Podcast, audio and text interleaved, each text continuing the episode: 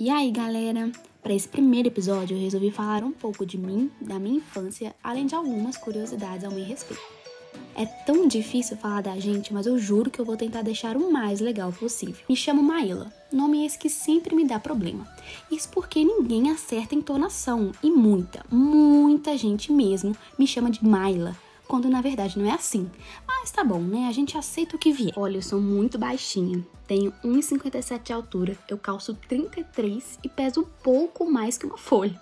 Sou a filha mais nova, tenho um irmão de 25 anos e sou apaixonada em comer, principalmente doce. Mesmo pesando pouquíssimo, eu não recomendaria me levar em rodízios e festas infantis, porque eu sou aquela pessoa que dá prejuízo mesmo. Olha, falar de infância me traz muitas memórias boas. Afinal, foi nesse período que eu comecei a construir a personalidade que eu tenho hoje. Eu nasci em Timóteo, cidade situada ao leste de Minas Gerais, porém, quando eu tinha dois anos, meus pais decidiram mudar para uma cidade chamada Capelinha, no norte do estado.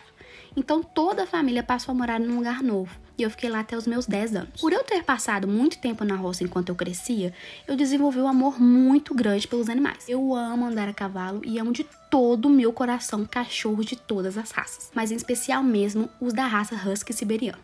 Eu não sei porquê, gente, mas é, é isso. E eu amo tanto cachorro que quando eu estou na faculdade, qualquer um que passar por mim eu vou parar para fazer carinho.